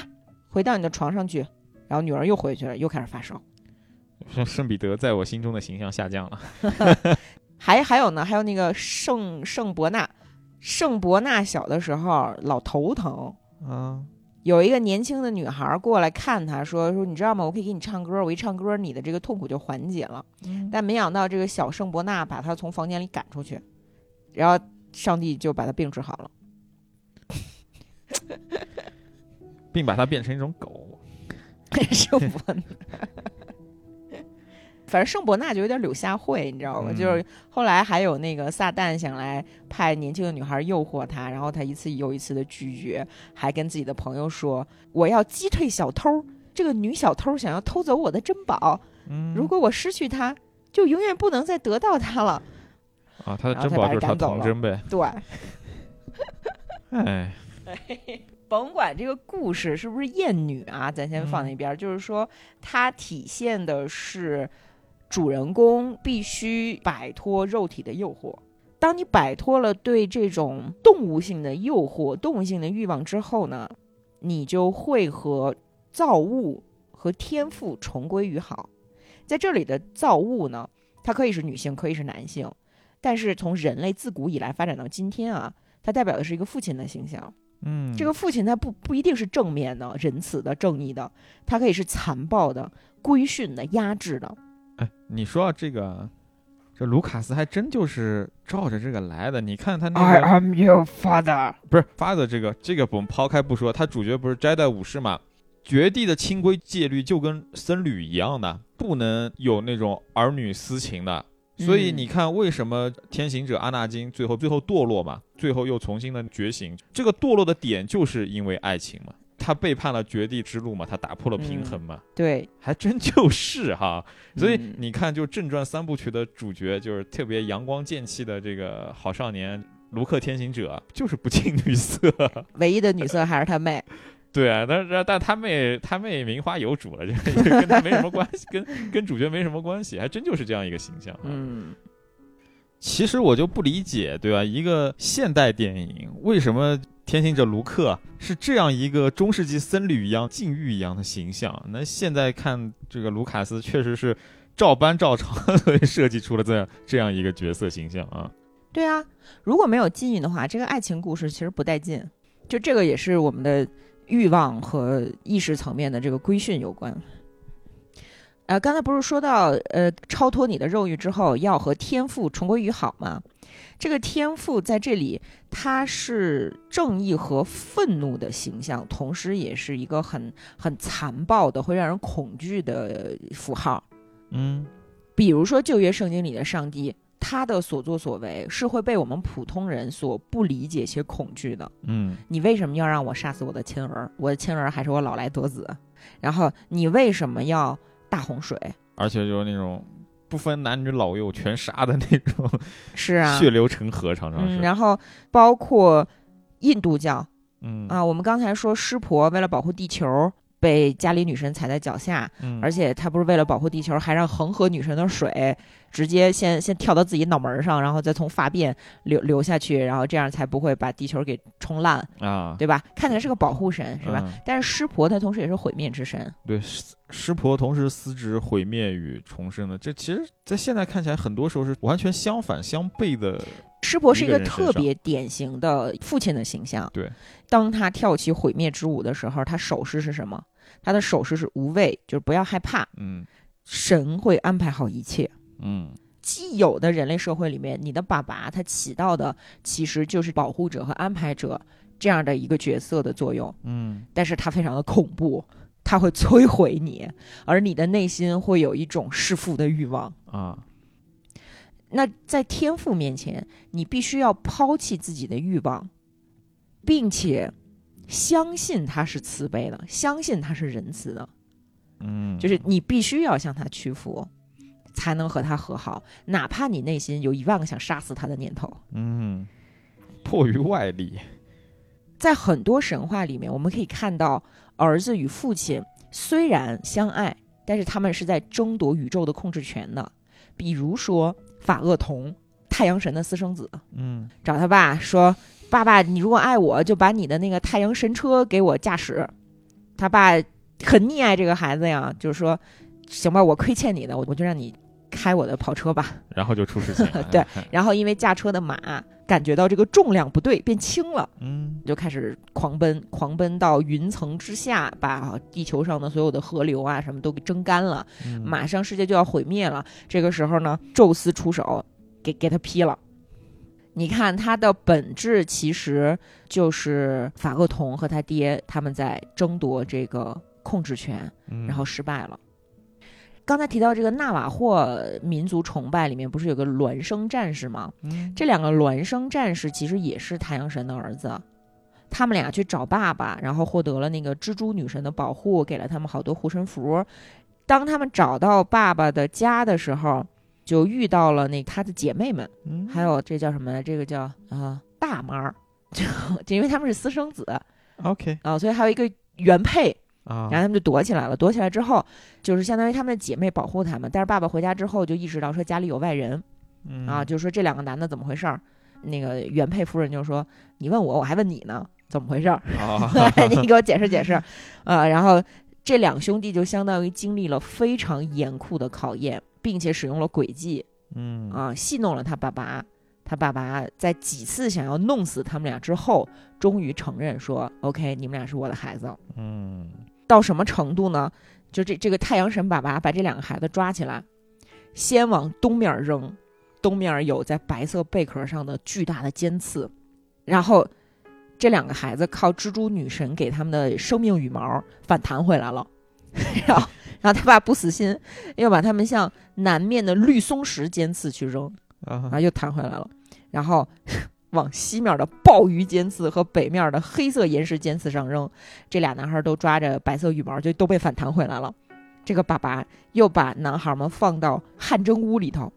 玩命的烧，然后想把他们蒸死，然蒸后成小 笼包。然后我在想，那两个孩子其实被扔向鲍鱼尖刺的时候，就拿了鲍鱼， 然后就在就在 蒸屋里面蒸鲍鱼。没有没有没有没有，得到了风的帮助， 这嗯个风就在蒸汽小屋里给他们卷成了一个小小的避难所啊，啊，然后就活下来了。后来我跟你说，这这个太阳神爸爸实在是太坏了，嗯给这俩孩子抽烟斗，在这烟斗里塞满了毒药，哦，这俩孩子呢，嗯，是得到了一个毛毛虫的帮助。毛毛虫说：“这这里头你小心啊，这里有毒药。”然后他们俩呢拿了毛毛虫给他们的解药，然后就把这烟斗吸光了，也没事儿。啊，太阳神就很骄傲嘛，就完全满意了啊，啊！你看到这个时候呢，实际上这两兄弟就和所谓的天父和父亲和解了。嗯，这个父亲是个王八蛋，绝对是个王八蛋啊，但是呢，他象征了秩序，嗯嗯，他是主流价值观。嗯，啊好吧，啊，说到这儿，我们可以提一嘴，有很多澳洲土著的仪式，本质上是年长的雄性对年轻雄性的摧残又可以回到金枝理论了。 啊。你你比如说那个澳大利亚有一个叫摩恩金的部落，嗯，在那个部落里面，不仅是要给这些男孩儿行割礼，还要给他们的胳膊上穿洞。反正那个仪式啊，不是这书里写的，是我自己在别人看的，就是特恐怖。在那个仪式举行之前，就这些十四五岁的男孩子还要去吸一个笛子，嗯是模仿口交，吸精液，年长的这些男性的精液，吸完了之后要把他们摁住，然后在他们胳膊上打孔，然后还要要切切切包皮嘛，嗯包皮，切下来之后呢，就是说这个是大蛇父亲的召唤，包皮呢就相当于是你妈妈对你的怀抱，我要把这个包皮切掉，这样你才能成为一个真正的男人。还会把他们的那个小鸡鸡上尿道的口儿纵着切开，切开一道，就不是一个小洞了，嗯就是一个模仿女性生殖器的一个条儿。那尿尿不就直接那边，对，那很，我操，够变态的这个，这特别变态，你这嗯很多这种原始的宗教仪式，它里面这种乱七八糟的东西对，特别多。对，嗯，那他们自己本民族的神话里面就会有很多，你像什么大蛇父亲这种意象，嗯就父亲一直是让人很恐惧的，但是呢，父亲也承担了一个指引者、启蒙者和教育者的身份，就是你必须要相信他是仁慈的，同时呢，接受他的教诲，不然你没有办法在这个社会生存。然后到了到了近现代之后，就刚才提到这些土著人，啊，他们会对基督教的仪式特别的感兴趣，你知道为什么吗？为什么因为基督教也有喝血的仪式，啊？但当那然喝的是葡萄酒啦。对，那已经很嗯温和了嘛，对，就是发展到现在呀，咱这早期是什么样啊，你也不好说，是吧？就不是说主流了，一些很偏门的，其实基督教还好，因为基督教正儿八经诞生，你就想就是公元后嘛，公元后也就这嗯么几年的时间。其实，在那个时候，人类已经比较发达，它已经不算原始宗，它已经是一神教的范畴了。这已经是嗯确实是在整个宗教来看，已经是很后面的了，就肯定就是发展出来没有那么多奇奇怪怪的古怪仪式。但是你说它喝血吃肉什么的，它的源头你往上追溯，可能就要就是你潜意识里面有没有什么东西，对，是对吧？而且它可能就是它的历史原型，在基督教之前的一些奇奇怪怪的那种多神那种宗教崇拜里面，可能真有这种东西。嗯，你看那个澳洲的土著人，他们的饮血仪式对啊，就可能更恐怖。更直接。对， 就是咱 还们来真的，呃，就是有有时候会专门找一个男性啊，让他来供血，然后给参加仪式的男孩子喝，哦直到把这人喝晕为止。哦，这种仪式其实就相当于是杀死并吃掉父亲的典礼。嗯，但是，当你和父亲和这个天赋的形象进行和解之后，你还要进行下一步的升华。嗯，下一步的升华就是忘掉自己，进入到一个更高的精神层面的东西奉献。比如说，你有没有发现，很多神话里面的大神，嗯，最受爱戴的那个神都是雌雄同体的，就是父亲和母亲会在你们摆脱诱惑、达成和解之后合二为一。比如说观世音菩萨，啊。哎这确实很有意思的东西。你明明明明一个男神，但你要赋予他一个女性化的形象，导致他最后其实是一个雌雄同体的样貌出现。对，而且不光是咱们东亚文化吧，嗯其实包括哪怕是犹太教、亚伯拉罕一神教，嗯最早创造出来的人其实是两性的，呃，包括在中世纪的那个卡巴拉教派啊，啊，呃，还有那个诺斯替，异端了啊，还有诺斯，替，就这些异端的基督教派啊这，个是嗯上帝创造出来的人都是雌雄同体的。啊，亚当是两性的，直到他的女性部分被移到了夏娃身上。啊，就不是抽的肋骨啊，对，而把且你在阴道挖走了。对啊，你看在希腊的神话里面，赫尔墨斯和那阿弗罗狄特，就是爱马仕和维纳斯的孩子，啊，他是也是雌雄同体的。那个叫赫尔马弗洛狄特嘛，对，反正是还嗯有一个专门的一个心理学上的术语的，就是用这个来命名的对，包括小爱神艾洛斯，就是丘比特，啊他最开始也是两性的，啊慢慢才演变成一个男性。而且上帝按照自己的形象创造了人，那为什么人有两性？上帝可只有一个呀，啊！所以就是你像卡巴拉呀、什么那个诺斯替啊，他们会认为上帝创造第一个人的时候，那个人就是双性的，然后才堕入到一个二元世界。而啊堕入到二元世界，就意味着你从伊甸园出来，你就真正分了善与恶，因为哦男和女是二元的。啊，这个还挺有这道个理二的元哈出来之后，才会有善和恶。啊，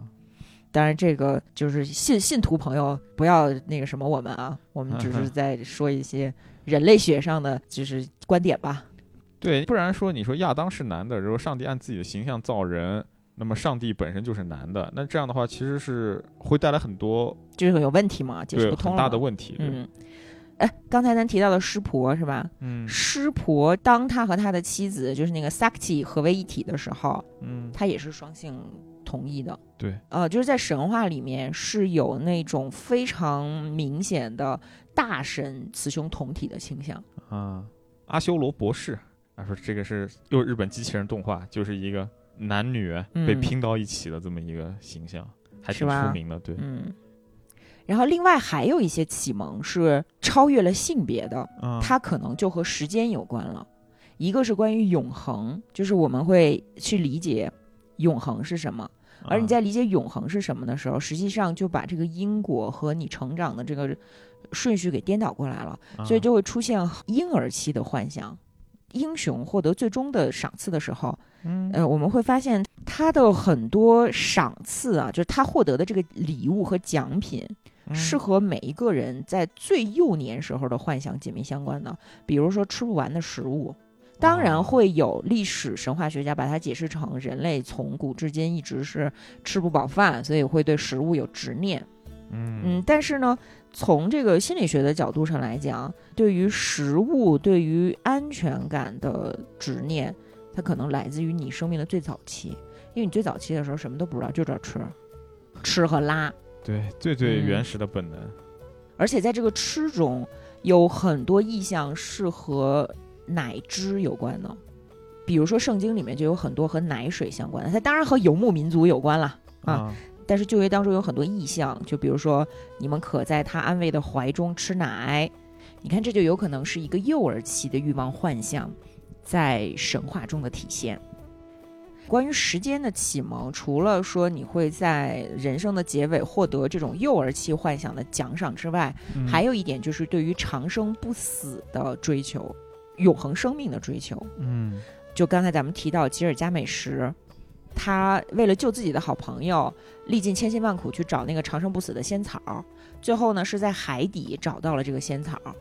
对拿到这个岸上之后，因为太累了，睡了一觉，被那个大蛇给吃了，对，等 于说他救不了他的好朋友了，嗯，并且他永远也无法参透长生不死的奥秘，他对就很悲伤，他就哭泣，嗯嗯对？吧？这儿呢，实际上就是照应了人对于生命和死亡的理解，以及对于永恒的理解。啊就意思是你永远无法真正的理解生与死，是，什么是永恒。嗯，但是也有一些人理解了哟，比如说佛陀的故事，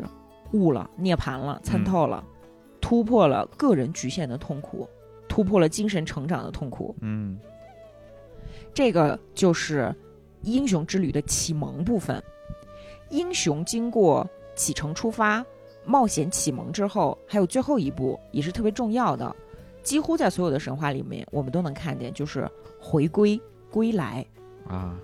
就是《指环王三》王者归来 嘛。啊。还有比如说那个《哈利波特》，最后回到一个普通人的生活。啊，对，呃，普通的文学创作和神话有一个什么区别呢？就是一一般意义上，神话中的英雄回来，往往能够带来普惠世人的东西，嗯要么是智慧和理解，要么是一个什么神神奇的宝物。啊，哈利波特带来了和平唐三藏取来了真经，啊，对吧？神话中的英雄，他带着改变生命的战利品回归，也并不是一帆风顺的。有些英雄他会拒绝回归，嗯拒绝这个责任。他我不想带着呃真经或者金羊毛，或者是你这个找的媳妇儿女神回来。我们讲一个拒绝回归的神话，在印度流传着一个关于战士兼国王的英雄，他叫马赫昆达的故事。嗯这个马赫昆达呢，他不是一般人，他是从他爸爸的肋叉子上生出来的，啊，因为他爸爸误喝了给老婆准备的生育药， 然后他就自己生出了一个大儿子，克隆出来了吧？可能是，就没克隆也得有母亲是吧？现在的技术就是没有母亲，来自父亲的子宫，成为了王中之王，并且在神和魔鬼的较量当中出来帮忙，帮神打败了魔鬼，取得了巨大的胜利。这个神呢，就一看这这个，嗯，马赫昆达说，就答应帮他实现一个最高的愿望。你猜这个国王他要的是什么愿望？你肯成定为猜不到。神不是，因为他之前打仗太累了，啊，精疲力尽，所以他要求神赐予他永无休止的睡眠。那不任就死何吗不是你听啊，他不死，嗯任何试图叫醒他的人都会被他的第一道眼神烧成灰烬，就是 啊巨大的起床气。我得休息，啊别闹我。我觉得就是说，有孩子的爸爸妈妈可能能理解，啊，就是就是被作的不行了对啊！我我你一让两我睡岁吧就，是一两岁的时候，就天天每天晚上起夜三四次，嗯，崩了，这属于那神就同意了嘛？神嗯一同意呢，他就回到了洞穴。这里的洞穴呢，其实就很类似于大山的子宫嘛，就是他又回到了母体，就这种感觉。嗯然后他睡着了，睡了好久好久。呃，人类的文明和世界都都变了，都都老去了。其实这个就是在拒绝回归。本来可以向神提出一个要求，说我变得更厉害、更富有，让我的子民怎么怎么样。对然后最后呢，你成为了一个伟大的国王。嗯但是我说不，我要我要休息，我要睡觉，是吧？可是他还是被吵醒了，啊被谁吵醒了呢？被毗湿奴化身成的那个奎什纳 啊在战斗当中给搅和醒了。这奎什纳实际上是这个克里希纳有呃，对对对对，啊、嗯就是呃耍了一个诡计，就是他想要打败野蛮人，嗯然后他把敌方的那个国王引诱到了这个洞穴里面，嗯然后一搅和醒了。啊然后被被巨大的起床气烧成了灰烬， 对对对对。然后这个马克昆达本来想把这个起床气转移到这个奎什纳身上，啊结果认出了说这是我的主神。是吧？反正他就从洞穴中走出来了。走出来之后，他发现说：“哎呦，怎么现在世上的人身体变得这么小？怎么都变成小矮子了啊，？”然后他就成为了一个巨人，他无法再融入社会，他就又回到了山里。嗯，这一次呢，专心苦行修炼，最后呢就是涅槃了。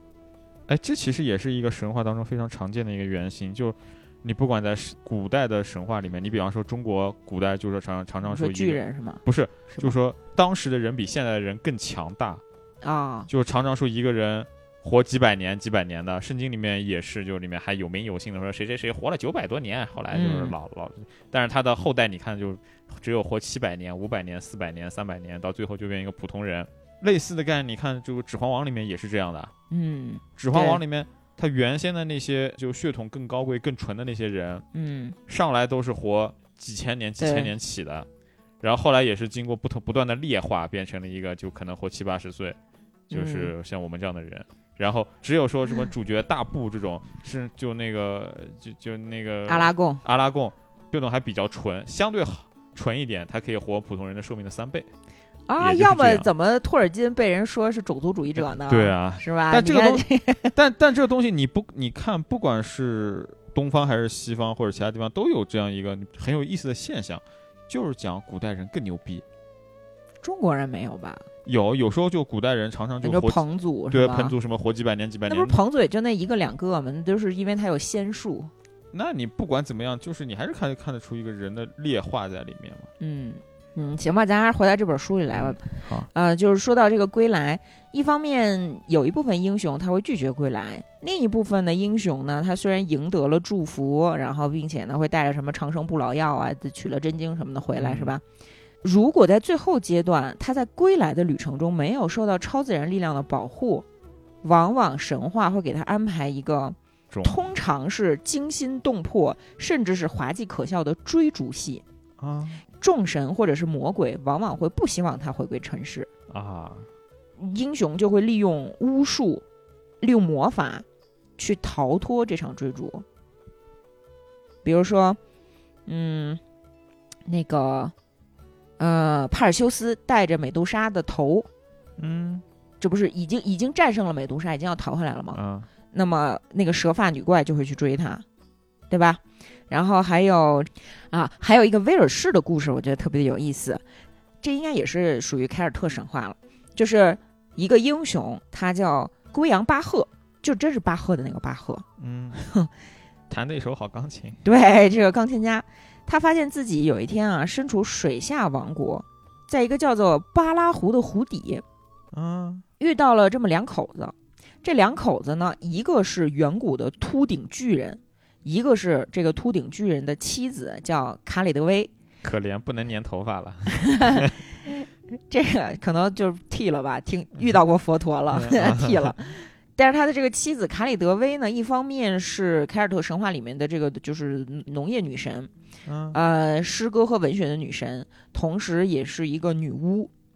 这个女巫有一口巨大的锅，锅里面煮着乱七八糟的一个混合物。啊每一年他这一锅乱七八糟的混合物，都能炼出三滴神圣液体，啊就三滴。卡里德威呢，就派咱们的这个英雄巴赫老师去搅这个大锅，啊，就搅，这样不就能炼炼丹炼出来吗这？么重要的任务就交给一个莫名其妙的外来 人，不是光交给他，还派一个叫做莫达的盲人在这看着。怎么让盲人 看着这个盲人主要是干嘛？看锅底下的火，必须一直着着，你不能断了这个气儿啊？啊！就那怎么看眼睛都看不见，靠呃反正反正就是靠你体感哦温度你们就必须在这儿搅和，搅和，啊搅和，搅和一年零一天。嘛啊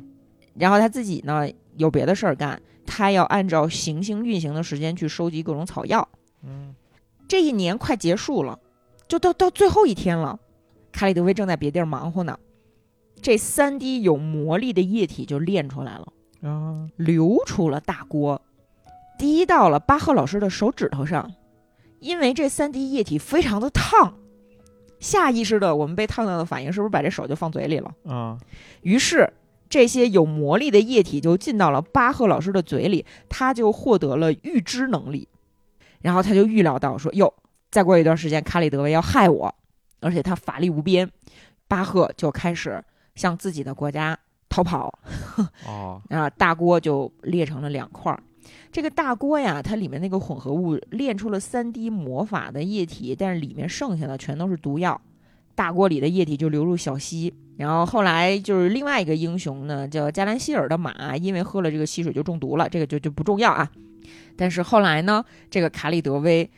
回到家，发现说我这一年的辛苦付诸东流了，嗯就很嗯生气，抓起一块木头就开始打那个盲人的头。这这不是让别人在练吗？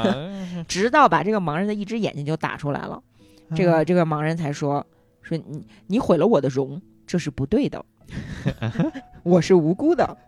啊、是巴赫造成了你的损失。卡里德威说，没错儿，我现在要去追巴赫。于是呢，他就开始追赶这个郭阳巴赫。巴赫看到后面女巫在追他，就变成了一只野兔。卡里德威把自己变成了一只猎狗，巴赫把自己变成了一条鱼，卡里德威变成了一只塔塔。 啊，挺可哎爱的。然后巴赫把自己变成了一只鸟，卡里德威变成了一个老鹰。老鹰就要向鸟扑过去的时候呢，巴赫发现谷仓的地上有一堆去过壳的小麦，哎，他就跌入小麦当中，把自己变成了一粒麦子。卡里德威把自己变成了一只黑母鸡，开始刨这个麦子，把巴赫这个麦粒儿吞到了肚子里。哦，巴赫在卡里德威的肚子里待了九个月，当他被母鸡 拉出来的时候，啊，九个月后，卡里德维发现说：“嗯，你长得太英俊了，不忍心杀死你了。”嗯于是呢，就把巴赫用皮口袋裹起来，丢进了大海，给他一条生路，啊，让他听天由命。啊，这个哎，这其实还挺像那个孙悟空和二郎神斗法的，是不是特别的耳熟？嗯，是不是？所以你说这到底是我们的集体无意识呢，还是民间传说的不断交流和演变？真的不好讲。对，不好说，嗯，然后咱们的那个抖音账号上，咱们不是还做过两个另外两个关于逃跑的小视频吗？嗯一个是关于萨满怎么样从天上把人的灵魂带下来，并且躲过了天神对他的追捕；还有一个是呃一个渔夫，他老婆是个女食人魔，他发现他老婆把他两个儿子吃了，就逼他老婆把儿子吐出来。嗯然后后来他怕他儿女女食人魔的老婆再吃儿子，就带着儿子逃跑。逃跑之前呢，他先做了一番安排，就是教他们家旁边的什么茅草屋啊、树丛啊、垃圾堆啊，哎呃，小小庙宇呀、对啊，就是去模仿他们爷儿仨的嗓音回答他老婆的问题。 嗯，所以女神魔回来之后呢，去喊说：“我的丈夫和我的儿子去哪儿了？”然后旁边垃圾堆说：“在这儿呢，在这儿呢。 嗯”那边儿说：“在这儿呢，在这儿呢。”然后那边有个树丛说：“在这儿呢，在。”然后女神魔就晕了，最后呢就耽误了一个最佳的追捕时机，他们仨就跑了。然后还有很多像我们说的那个，呃，两个孩子跑，后面老巫婆在追，然后孩子往后头扔一把这个发梳，变了一个梳子山，然后又扔了一个镜子，变了一个壶，变了一个镜子山，还是什么之类的，这都是英雄归来必须论要哎借助魔法去逃脱追捕的情节。嗯这个情节除了在格林童话见过之外，我们还在日本的古世纪中能看到，嗯就是那个耶纳奇和耶纳美，那个耶纳奇去黄泉把他妹妹兼妻子想要带回去，对，他妹妹说那个，嗯，但是我已经吃了阴曹地府的东西了，我现在已经变得很丑了，我希望你不要回头看我。嗯然后他哥说没事儿，走吧。走到半路，忍不住看了一眼，发现他他老婆身上已经全是蛆了，已经烂了。对。然后这个渣男就后悔了，就要自己嗯跑。那他妹就觉得太丢脸了，你怎么这样羞辱我就追是吧？嗯，那在追追的这个过程当中，耶纳奇也是从头头上摘下了一个头饰，往后头一扔，然后 没变成山，变成了葡萄。嗯，然后耶纳奇就停下来吃葡萄，你是什么小动嗯物呃，啊？一一 耶纳我就停下来吃葡萄。 对，然后他又把这个梳子拿下来。折断扔在地上，变成了竹笋，嗯然后耶纳美就开始吃竹笋，耶纳美感觉太饿了。然后那个耶纳美派八个雷神和什么黄泉兵去追他，然后他又掏出他那个那个什么全玉剑啊，就是这个灰骨这剑，来到了活人和黄泉之地的边界的时候呢，看见一棵桃树，嗯嗯把那个桃子摘下来往士兵身上扔，然后就击败了黄泉的士兵。后来，后来耶纳奇就搬了一个一千人才能搬动的大石头，把那个路给堵住了，把黄泉路堵住了。然后那个耶纳美不就说说哥哥，你对不起我，我要嗯让你控制的人间每天死掉一千个人。耶纳奇就回答说：“妹妹，如果你这样做，我每天会让一千五百个女人生孩子。”啊，是吧？这个还挺有名儿的，《古世纪》里的一个对故事。嗯、你看这个也是从头上摘乱七八糟的东西往后扔，嗯哎，你也不知道为什么。包括希腊神话也有，就是希腊神话里那个金羊毛，美狄亚不是帮助押送取得了金羊毛之后，教押送逃跑，美狄亚就比较狠，就是说那个你快把我弟杀了，给他分尸，然后往后扔，这样我爹就必须要捞我弟的尸体， 然后他们就逃跑了嘛。是个狠角，对，呃，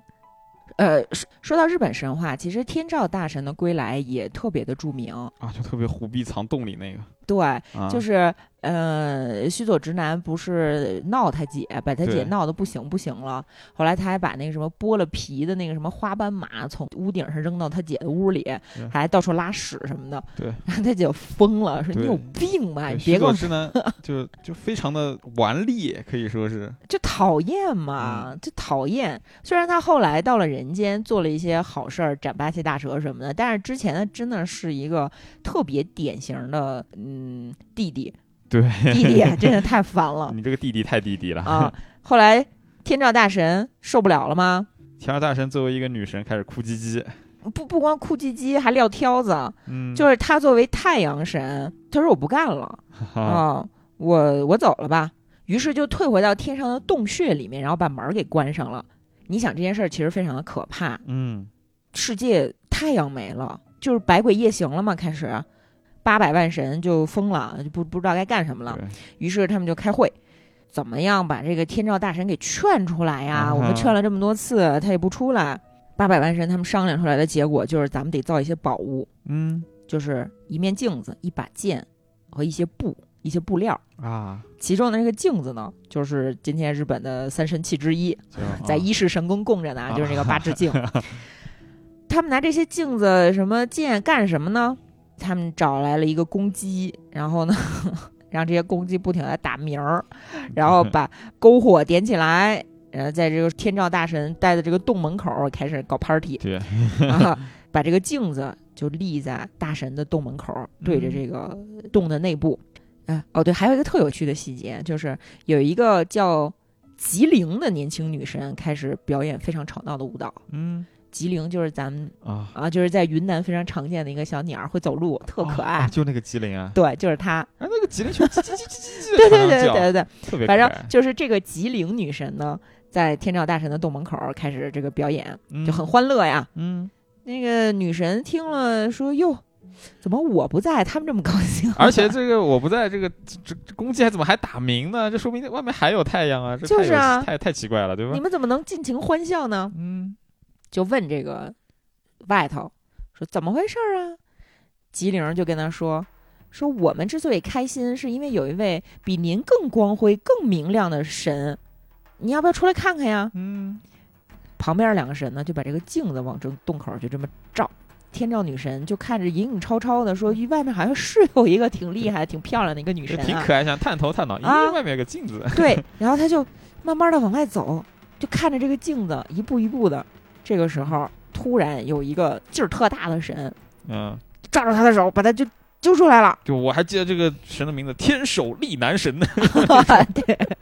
这名字非常的啊，就是上天派来的，用手抓你，特别有力量，所以天手力男神一下把它揪出 来。这个天手力男神把天照大神拉出来之后，其他的神呢就赶紧在他的身后和洞口之间拉起了一根草绳儿，嗯，就说 你结界分上了。哎，不能退到绳子以内了。嗯，这个绳儿就是柱连绳儿对啊，就是今天大家看日本神社分隔这个神界和人界的那个绳儿。对对，特特漂亮那个。嗯，这个时候不就太阳出现了，然嗯后天界的平原呀，什么芦苇平原都获得了光明。高天人嘛，呃，对，然后从此之后呢，反正这个天照大神每二十四小时可能会休息八小时吧， 休休息十小时，啊、但是呢，呃，他就不会永远消失了。呃嗯，嗯，你看这个就是天天照大神回归，女神回归的一个比较搞笑的情节。对，一般来讲，英雄的回归如果不是惊心动魄的，都是有点搞笑的啊。哎，挺可爱啊的这个天照大神这个。对，那还有一些很悲伤的故事，或者说不是那种人类情绪的悲伤，而是具有哲思的。我们在讲最后一个关于回归的故事，本期节目我觉得就差不多了，因为太长了。好，讲一个爱尔兰的故事。刚才我们提到爱尔兰有一个大英雄叫麦克库尔，芬恩麦克库尔，还记得吗？嗯？他有一个儿子，他儿子叫 Oyson，就是翻译成什么鹅像吧。嗯就是说有一天他在打猎，打猎的时候呢，突然看见对面来了一个身材窈窕的少女，嗯嗯，顶了一个猪头。哎，然后他的随从们就带着猎物先走了，就剩他和三条狗，就是对着嗯这个猪头少女，就就问他说：“你是谁呀？你怎么回事儿啊？”少女就跟他说：“说我是猪头三，啊不是 不是猪头三公主， 不是。”他说：“我是青春之国国王的女儿，嗯，我被这个德鲁伊下了咒语，长出了猪头。如果你答应娶我，我的猪头就会消失，我就会变成一个大美女。你愿不愿意娶我？”哎，其实我跟你讲，凯尔特神话里好多这种，什么你愿不愿意亲个老太太呀？啊，你 你愿不愿意娶个猪头女啊？就特、嗯特别的，就怎么说呢？就是那意思，就是如果你重视我的内在美，我就会变得外在美。 就我也不知道为什么啊啊，啊。这个 Oison 呢，还挺好的。他说，如果我跟你结婚能够解除咒语，那么我一定不会坐视你一直顶着这个猪头，我愿意帮助你。然后话音刚落，哎，猪头真的消失了。嗯他们两个就一起去了青春之国，呃，然后 Oison 成为了青春之国的国王。但是有一天呢，他突然想家了，他就对他老婆说：“他说我希望能够回到爱尔兰去看看我的爸爸。啊”，他妻子说：“可是如果你走了，当你的脚踏上爱尔兰的土地的时候，你就永远不能再回到这儿了，并且你将变成一个年老的盲人，因为咱们这儿的时间和你故乡的时间不是一套系统。哦，这这就非常的那个消失地平线嘛，